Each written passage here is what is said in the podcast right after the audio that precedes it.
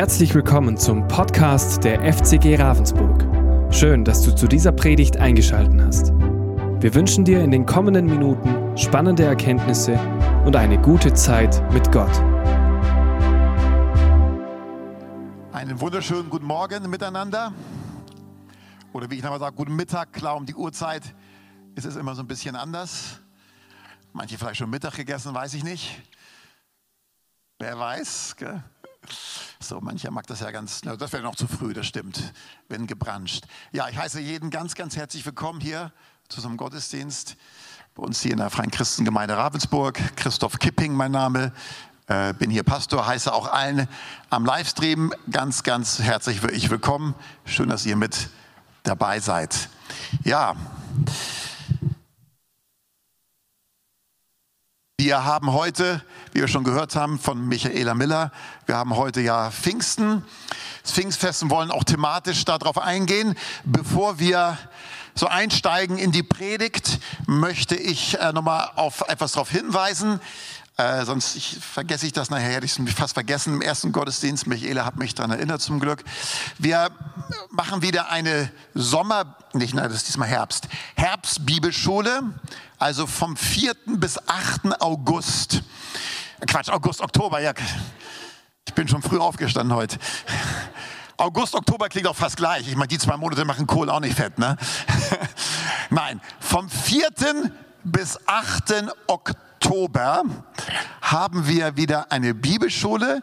Diese Bibelschule haben wir letztes Jahr im Sommer gehabt. Die geht vom Montag bis Freitag von 9 Uhr bis 16.30 Uhr. Und ähm, da kann man eben gerne dabei sein. Wir sagen das jetzt schon an, weil manch einer, der vielleicht weder Rentner ist noch Student, die Studenten haben ja Zumindest haben sie theoretisch Semesterferien und der dabei sein will, muss sich Urlaub ja nehmen. Darum sagen wir es jetzt schon an. Diesmal ist das Thema Revelation oder Offenbarung, Revelation, äh, deutsch geschrieben. Revelation hört sich besser an. Ähm, es geht um die endzeitlichen Dinge und wir wollen einfach mal ganz konkret die endzeitlichen Texte der Bibel, was die Bibel über die letzte Zeit sagt, besonders Texte aus Daniel, Offenbarung, wollen wir mal ganz besonders unter die Lupe nehmen. Was ist da gemeint? Was ist nicht gemeint? Wie ist das einzuordnen? Was für unterschiedliche Sichtweisen gibt es dafür? Also auch Hilfe geben, Handwerkzeug an die Hilfe, wie man mit gewissen Endzeichen Texten, besonders bei Daniel, und bei der Offenbarung äh, sich auseinandersetzen kann. Auf der Homepage kann man sich anmelden bei uns.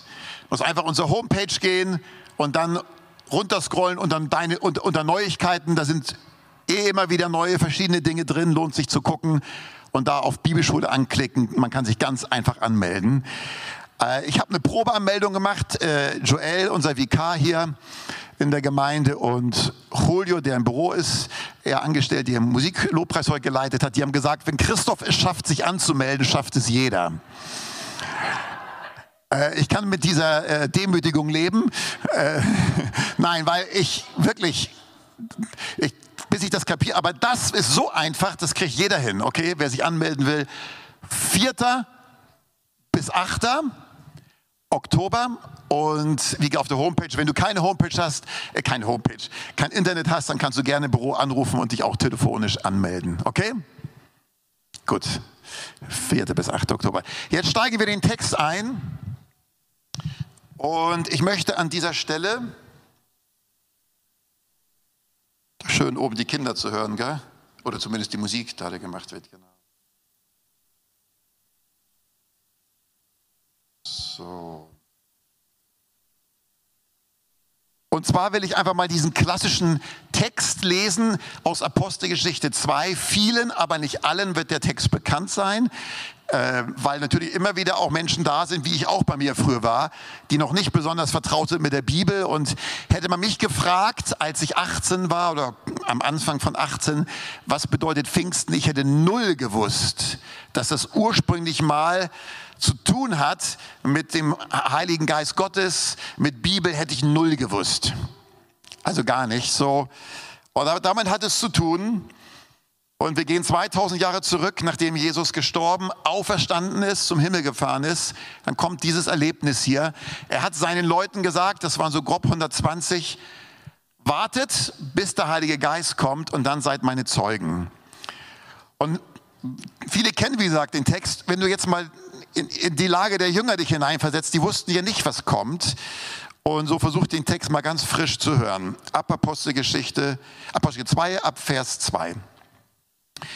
Und als der Tag der Pfingsten sich erfüllte, das war ja ursprünglich ein israelisches Fest, aber dann wurde es eben zum Heiliggeistfest, waren sie alle einmütig beisammen. Und es entstand plötzlich vom Himmel her ein Brausen wie von einem daherfahrenden gewaltigen Wind und erfüllte das ganze Haus, in dem sie saßen. Und es erschien ihren Zungen, Zungen wie von Feuer, die sich zerteilten und sich auf jeden einzelnen setzten. Sag gleich was zu. Also Zungen wie von Feuer, die sich auf jeden einzelnen setzten. Klingt ein bisschen seltsam, gell? Und sie wurden alle vom Heiligen Geist erfüllt und fingen an, in anderen Sprachen zu reden, wie der Geist ihnen auszusprechen gab. Es wohnten aber in Jerusalem Juden, gottesfürchtige Männer aus allen Heidenvölkern unter den Himmel. Als nun dieses Getöse entstand, kam die Menge zusammen und wurde bestürzt, denn jeder hörte sie in der eigenen Sprache reden. Spring mal dann zu Vers 12. Da werden die verschiedenen Sprachen aufgezählt, die Leute, die vertreten waren, aus welchen Gegenden, wie sie sie reden hörten, obwohl die ja die Sprache eigentlich nicht konnten. Und sie entsetzten sich alle und gerieten in Verlegenheit und sprachen ein zum anderen, was soll das wohl sein? Andere aber spotteten und sprachen, ha, die sind voll süßen Weines. Da trat Petrus zusammen mit den Elf auf, erhob seine Stimme und sprach zu ihnen, ihr Männer von Judäa, alle, die in Jerusalem wohnt, das sollt ihr wissen, hört auf meine Worte. Denn diese sind nicht berauscht, wie ihr meint. Es ist ja erst die dritte Stunde des Tages, also neun Uhr morgens. Und da ist normalerweise, sollte man sich da nicht betrunken haben. Generell sollte man das nicht machen. Ähm, sondern dies ist es, was durch den Propheten Joel gesagt worden ist, also im Alten Testament. Und es wird geschehen in den letzten Tagen, spricht Gott, da werde ich ausgießen von meinem Geist auf alles Fleisch. Und eure Söhne und eure Töchter werden Weissagen. Und eure jungen Männer werden Gesichte sehen. Eure Ältesten werden Träume haben. Ja, auch über meine Knechte und Mägde werde ich jeden Tag meinen Geist ausgießen und sie werden Weissagen. So, bis dahin jetzt erstmal der Text. Wie gesagt, zu dem Text könnte man jetzt ganz viel sagen. Für mich ist heute eine Botschaft entscheidend. Wir müssen uns mal so ein bisschen hineinversetzen in die Gläubigen des Alten Testaments oder, zu, oder die Jünger Jesu auch, war Anfang des Neuen Testaments. Sie waren ja aber auch Juden, die das Alte Testament kannten. Und wenn er jetzt hier sagt, ich sage euch, was jetzt hier passiert, und er zitiert den Propheten Joel, war eine Sache ganz besonders aus diesem Zitat. Siehe, ich werde meinen Geist ausgießen auf alles Fleisch. Und dann zählt er auf, Älteste, Jünglinge, Knechte, Mägde. Alles Fleisch bedeutete nicht, ja, jeder Mensch auf der Erde wird den Heiligen Geist empfangen, weil das nur für die geht, die bewusst an Jesus Christus glauben für sich. Aber er wollte sagen, jetzt kann jeder Mensch, auch egal welcher Stellung, welches Alters, welches Geschlechts, jeder Mensch kann jetzt den Geist Gottes empfangen. Und das war neu. Das ist vielleicht für viele jetzt sagen, ja, aber es war was ganz Besonderes. Das gab es bis dahin nicht. Denn wer das Alte Testament kennt und liest, da waren nur bestimmte Leute, die den Heiligen Geist empfangen haben. Das war was ganz Spezielles. Es gab es für das gesamte Volk Gottes, damals abgebildet aus Israel, gab es für die aller, aller, allermeisten überhaupt nicht. Darum brauchten sie auch Propheten, die ihnen andauernd sagen, wo es lang geht. Darum brauchten sie Priester, die die Beziehung zu Gott vermitteln, weil ihnen das alles nicht gegeben war. Und ganz kurz, wenn man ins Alte Testament schaut in Bezug auf den Heiligen Geist, das machen wir aber ganz schnell. Der Geist Gottes kommt schon auf der ersten Seite eurer Bibeln vor oder euer ersten ja, Handy-Schieber-Ding. Also, wenn ihr Bibel auf dem Handy habt, Display, Display. Ich sage mir, Technik habe ich nicht so. Gell? Display, das Wort ist mir eingefallen. Display. Äh, Im ersten Buch Mose, auf der, erste, der zweite Bibelvers überhaupt, heißt es, als Gott die Schöpfung anfing, äh, dass die, die Erde, das Wasser bedeckte die Erde, es war Finsternis da und so weiter. Und der Geist Gottes schwebte über den Wassern. Und da heißt es, und Gott sprach, es werde Licht und es ward Licht. So, der Geist Gottes war gleich am Anfang der Schöpfung da und wenn es heißt schweben, muss ich nochmal einen Irrtum bei der Gelegenheit gleich anpacken. Wenn man nämlich Geist und Schweben hört, dann hat man so ein Bild, aha, der Heilige Geist, der ist irgendwas Nebulöses, was wir so mit Geist verbinden. Ja? So Huibu, das Nachtgespenst. Das so, sage ich mal so, wie, so was denken wir bei Geist. Als Kind habe ich es oft gehört, die Schallplatte. Zu meiner Zeit gab es noch Schallplatten, wissen die meisten gar nicht mehr, was das ist. So runde, große Dinger. Äh, ja, das, das, das, kennt nicht jeder, gell? Huibu, das Nachtgespenst, habe ich immer gehört und das schwebte immer so rum. Der Heilige Geist ist Gott selbst als Person. Die Bibel sagt, es gibt einen Gott, der sich aber in drei Personen offenbart. Drei und doch eins. Das kannst du mit dem Verstand nicht verstehen. Damit heißt aber noch lange nicht, dass es das nicht gibt. Das sind manche Dinge in der Bibel so. Gott ist einer und dennoch gleichzeitig drei. Gott der Vater, Gott der Sohn und Gott der Heilige Geist. Und der Heilige Geist ist genauso eine Person wie der Vater und Jesus. Wie er genau aussieht, wird nicht weiter beschrieben in der Bibel, nur Symbole.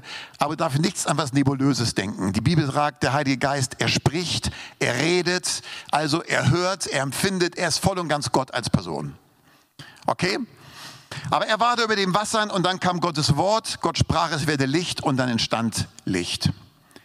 Hier ist ein Prinzip, was ich generell nochmal nahelegen möchte. Darum sagen wir immer auch hier, aber generell sagen auch viele andere Gemeinden, Wichtig ist für jede Gemeinde, jede Kirche, die Gottes Wort ernst nimmt, dass Gottes Wort und Gottes Geist zusammenkommen muss. Ähm, wir brauchen sowohl das gepredigte Wort Gottes aus der Bibel heraus, wir brauchen aber auch den Geist Gottes, der das lebendig macht. Darum sage ich immer, ähm, es ist etwas Besonderes, wenn man das Wort Gottes predigt, weitergibt im Vertrauen, dass der Geist Gottes da ist. Hier vorne steht nur ein Mensch, der was sagt. Aber wenn es aus Gottes Wort ist und wenn Gottes Geist dazukommt dann, auch an deinem Herzen persönlich, dann geschieht etwas. Das muss nicht aufsehenserregend sein und was weiß ich, aber dann geschieht trotzdem was in den Herzen. Eine Klarheit entsteht manchmal, manchmal auch ein Aha-Erlebnis. Manchmal geht einem Licht aus, manchmal spürt man die Inspiration. Darum äh, wenn ihr auch in Gottesdiensten sitzt oder wenn du die Bibel liest, kannst du auch bewusst für dich beten, Geist Gottes, sprich zu mir. Gottes Wort und Gottes Geist kommen zusammen. Das ist das Besondere, wenn auch das Wort Gottes gepredigt wird. Okay, da kommt der Geist Gottes vor, ganz am Anfang, aber dann war er nur bei besonderen Leuten im Alten Testament, gar keine Frage. Wir lesen im ersten Buch Mose von Josef, ist einer der, der, der Urvater der zwölf Stämme Israels. Er war von Gott gebraucht, dem Pharao von Ägypten zu helfen, durch Träume, Visionen. Und der Pharao wusste es auch und er sagte einmal, wo finde ich so einen Mann wie Josef, in dem der Geist Gottes ist? Das gab es nicht normalerweise, war eine große Ausnahme.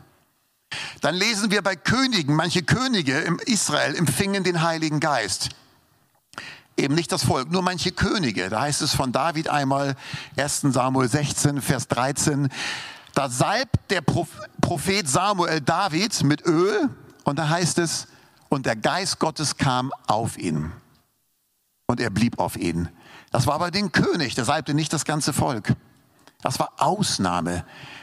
Ab und zu mal ein König, die Priester grundsätzlich, die den Tempeldienst verrichteten, waren auch, sage ich mal zumindest oft gesalbt mit Heiligen Geist, aber sonst nicht. Keiner von denen hatte sonst den Heiligen Geist vom ganzen Volk Gottes. Und dann brauchten sie auch einen Propheten, der ihnen andauernd sagt, wo es lang geht. Sie brauchen die Priester, die die Beziehung zu Gott regeln. Okay.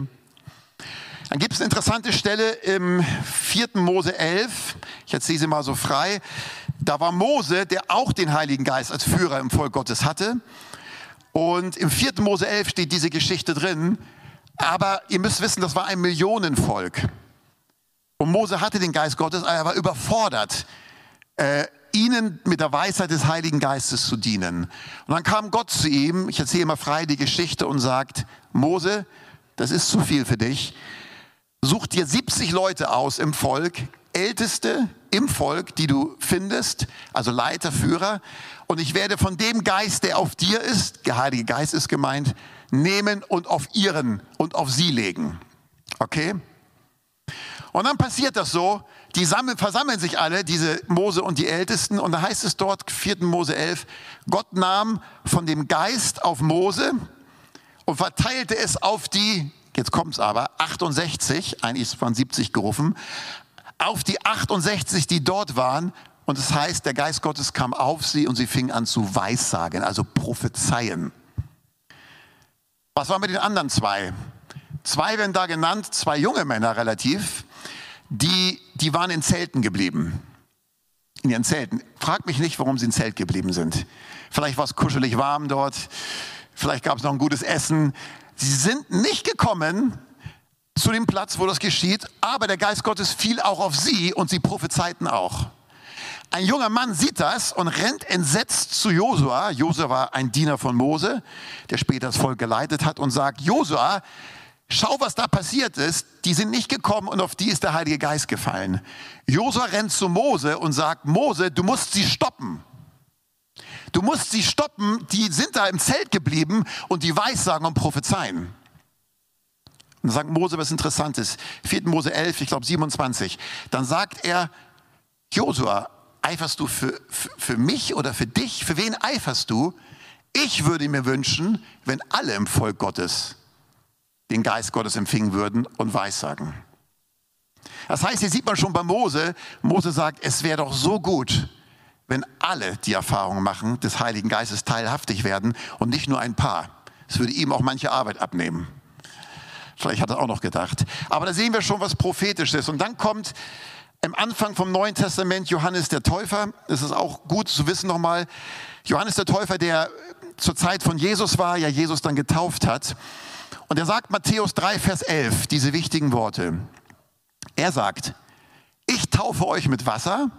Taufen heißt tauchen, ja? muss man mal wieder sagen. Taufe heißt nicht besprenkeln, sondern tauchen. Ich tauche euch in Wasser, der aber nach mir kommt. Ich bin nicht würdig, die Sandalen, die Riemen seiner Sandalen zu lösen. Er taucht euch in den Heiligen Geist hinein und redet von Jesus. Das heißt, Jesus ist der Täufer, der Hineintaucher im Heiligen Geist.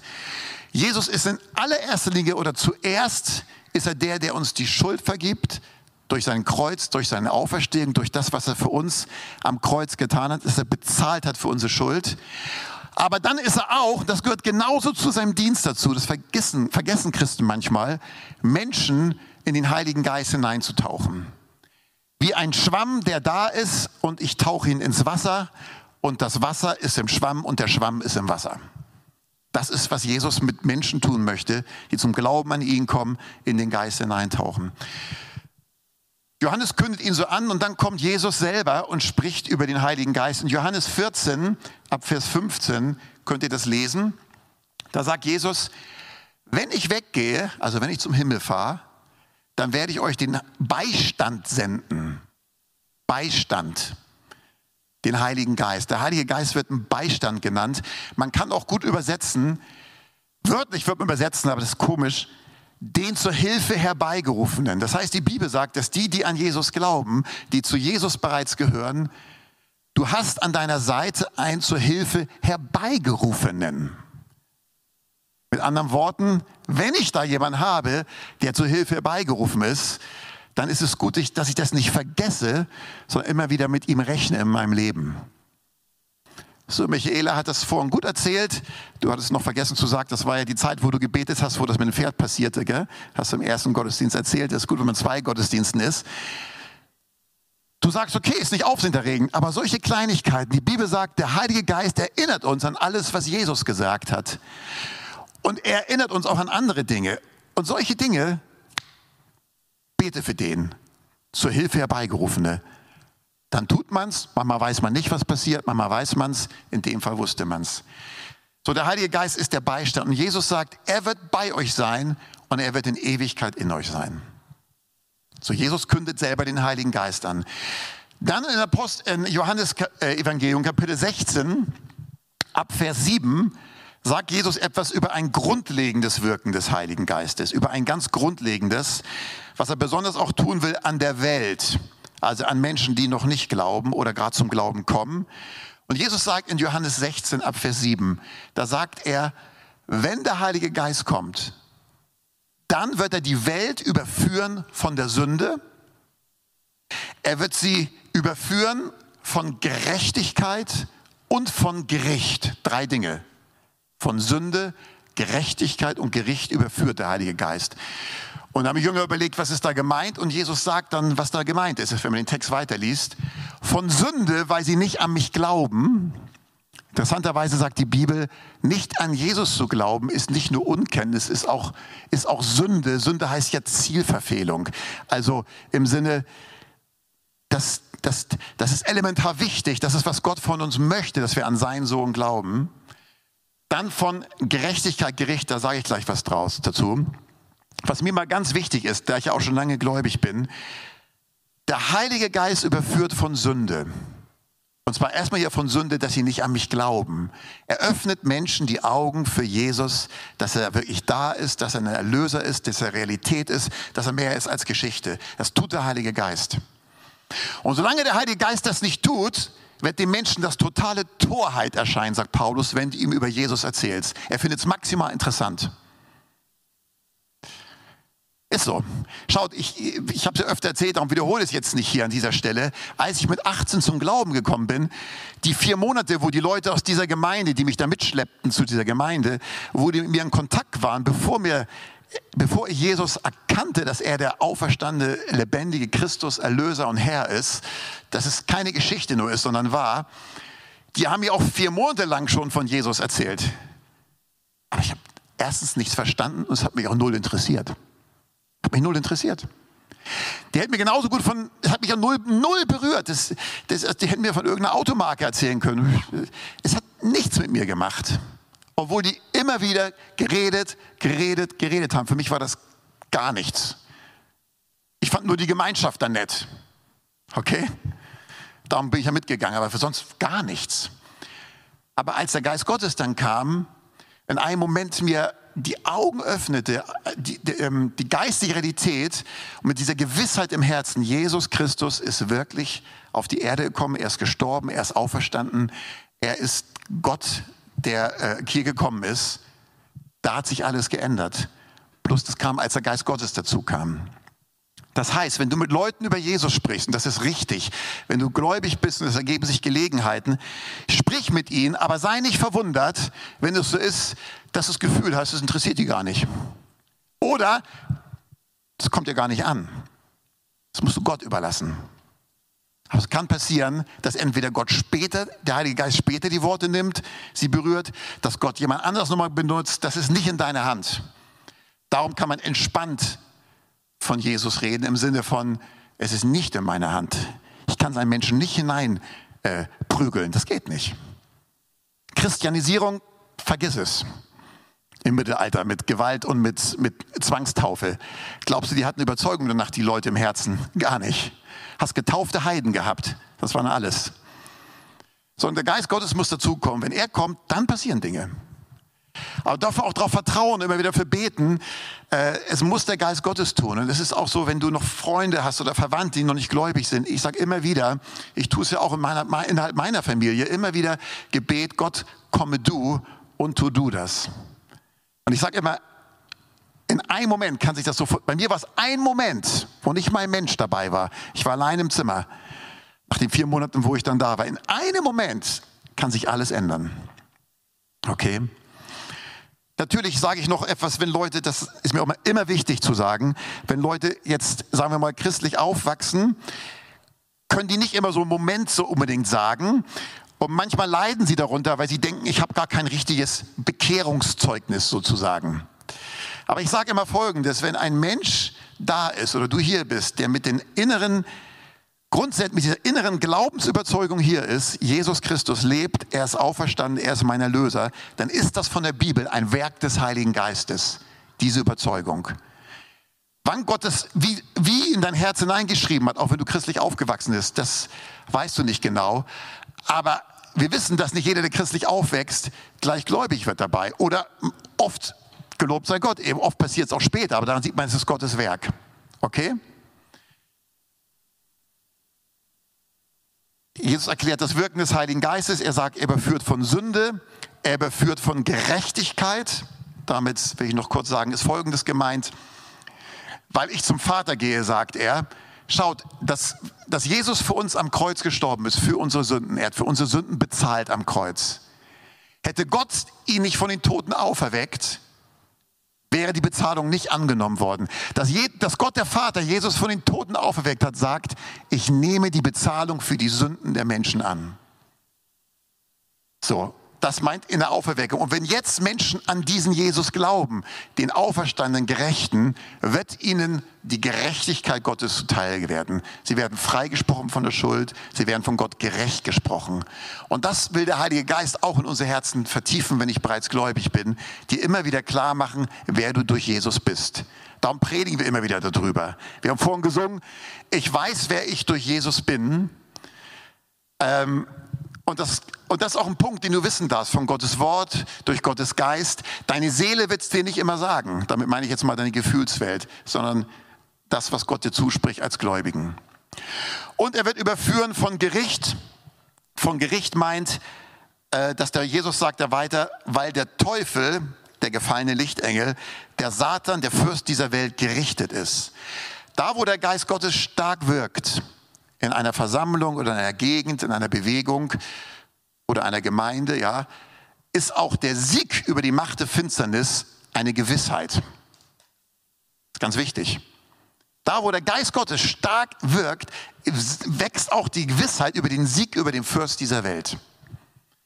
Hast du vielleicht auch schon mal erlebt, in besonderen Zeiten, wo dir Gott besonders nah war, wo du Gottes Gegenwart besonders erlebt hast, mit dem Geist Gottes erfüllt wurdest, geschehen meist zwei Dinge. Erstens, die Flamme war ja wie eine Zunge. Deine Zunge wird gelöst. Wenn der Geist Gottes einen Menschen erfüllt, geht es immer über die Zunge. Du wirst frei zu reden von Jesus oder frei zu loben oder brichst in freudigem Lob aus.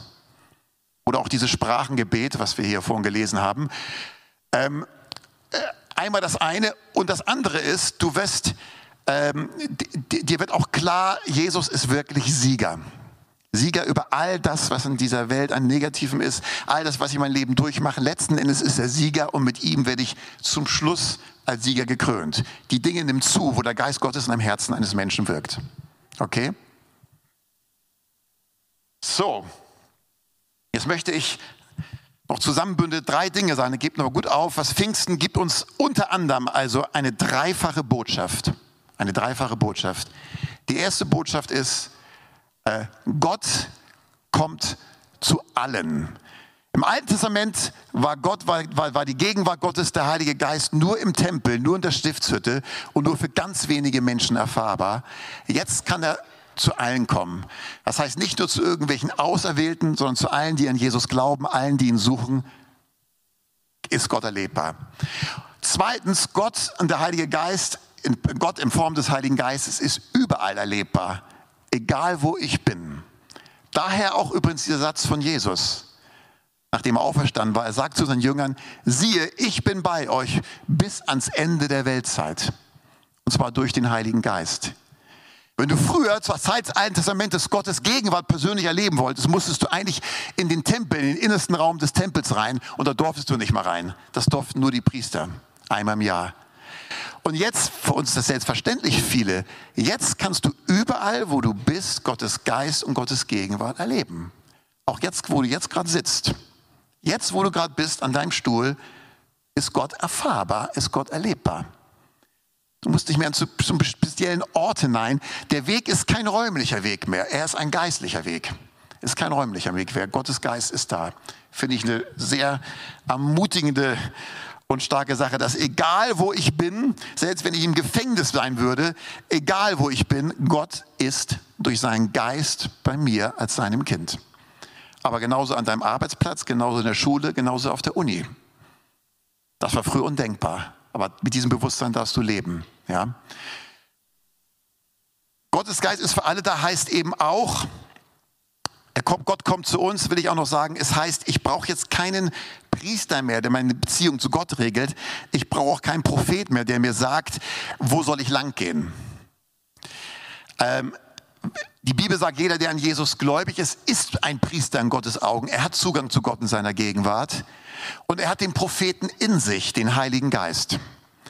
Wir haben noch den Dienst des Propheten im Neuen Testament zur Erstärkung, zur Auferbauung, aber grundsätzlich, um in meinem Leben Weisung zu bekommen, um in meinem Leben äh, zu wissen, ist Jesus die Wahrheit oder nicht, sagt der erste Johannesbrief sehr gut, 2, Vers 27, ihr habt die Salbung vom Heiligen Geist und ihr habt nicht nötig, dass euch jemand lehre. Da ist ein Grundwissen da durch den Heiligen Geist.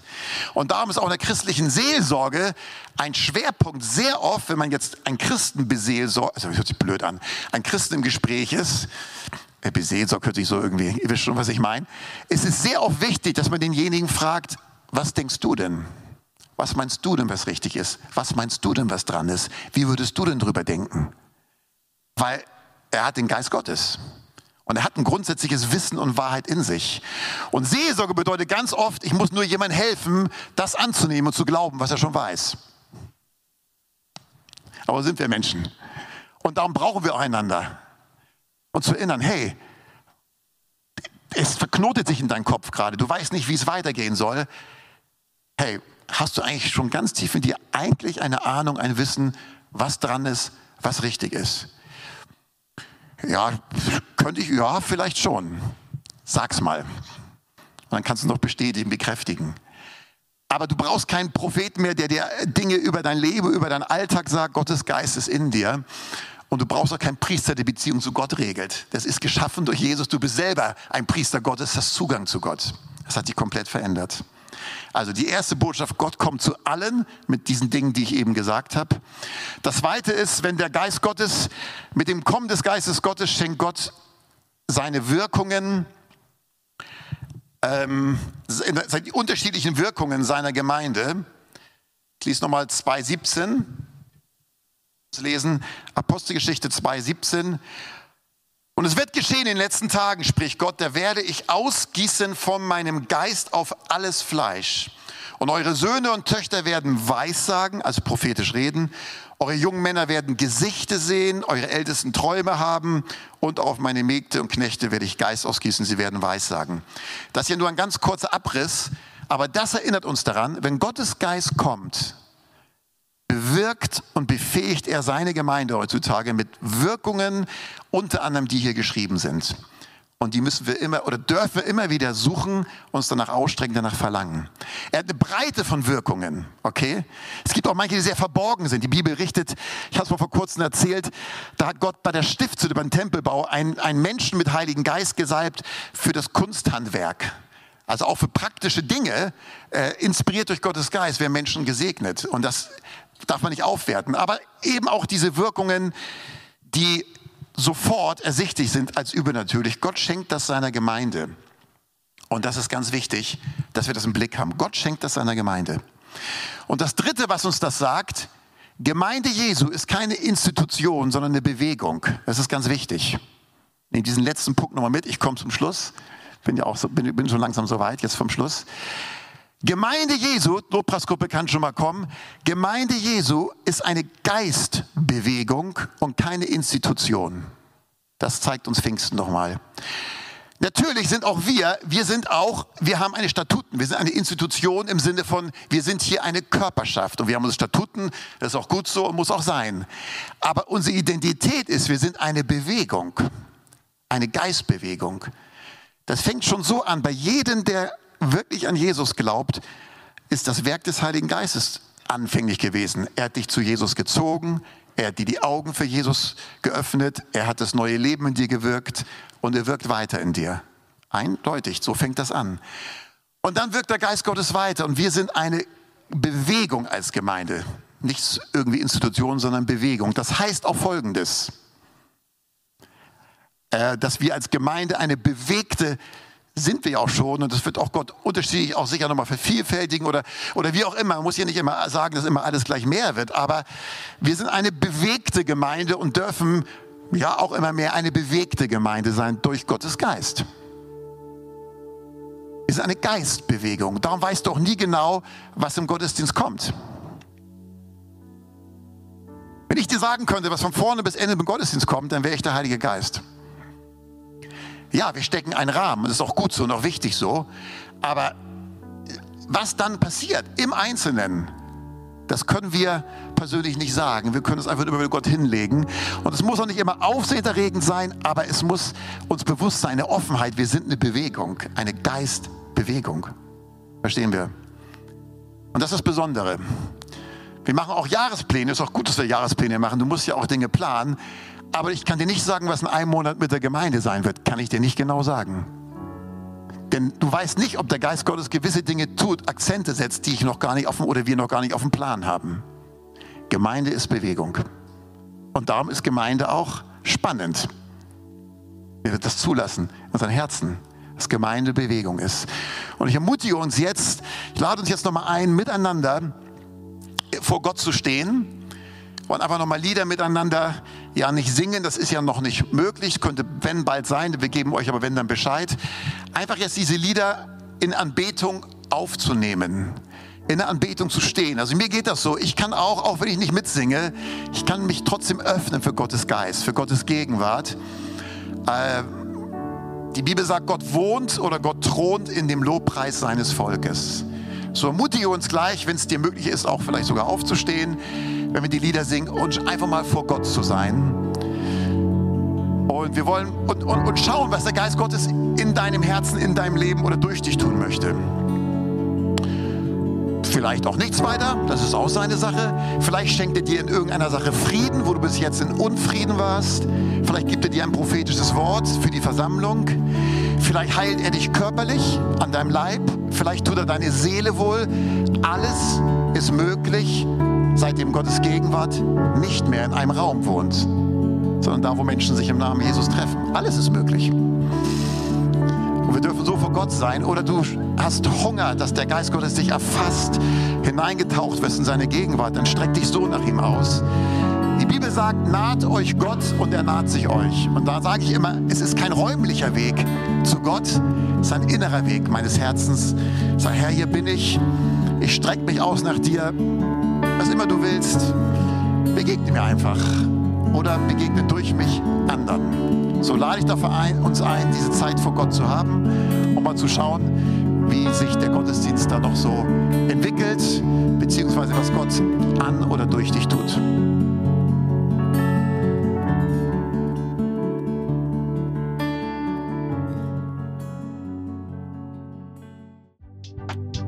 Wir hoffen, diese Predigt konnte dich für deinen Alltag ermutigen. Wenn du Fragen hast, kannst du gerne eine E-Mail schreiben an info@fcg-rv.de oder besuche unsere Homepage auf www.fcg-rv.de. In diesem Sinne wünschen wir dir eine gesegnete Woche und bis bald.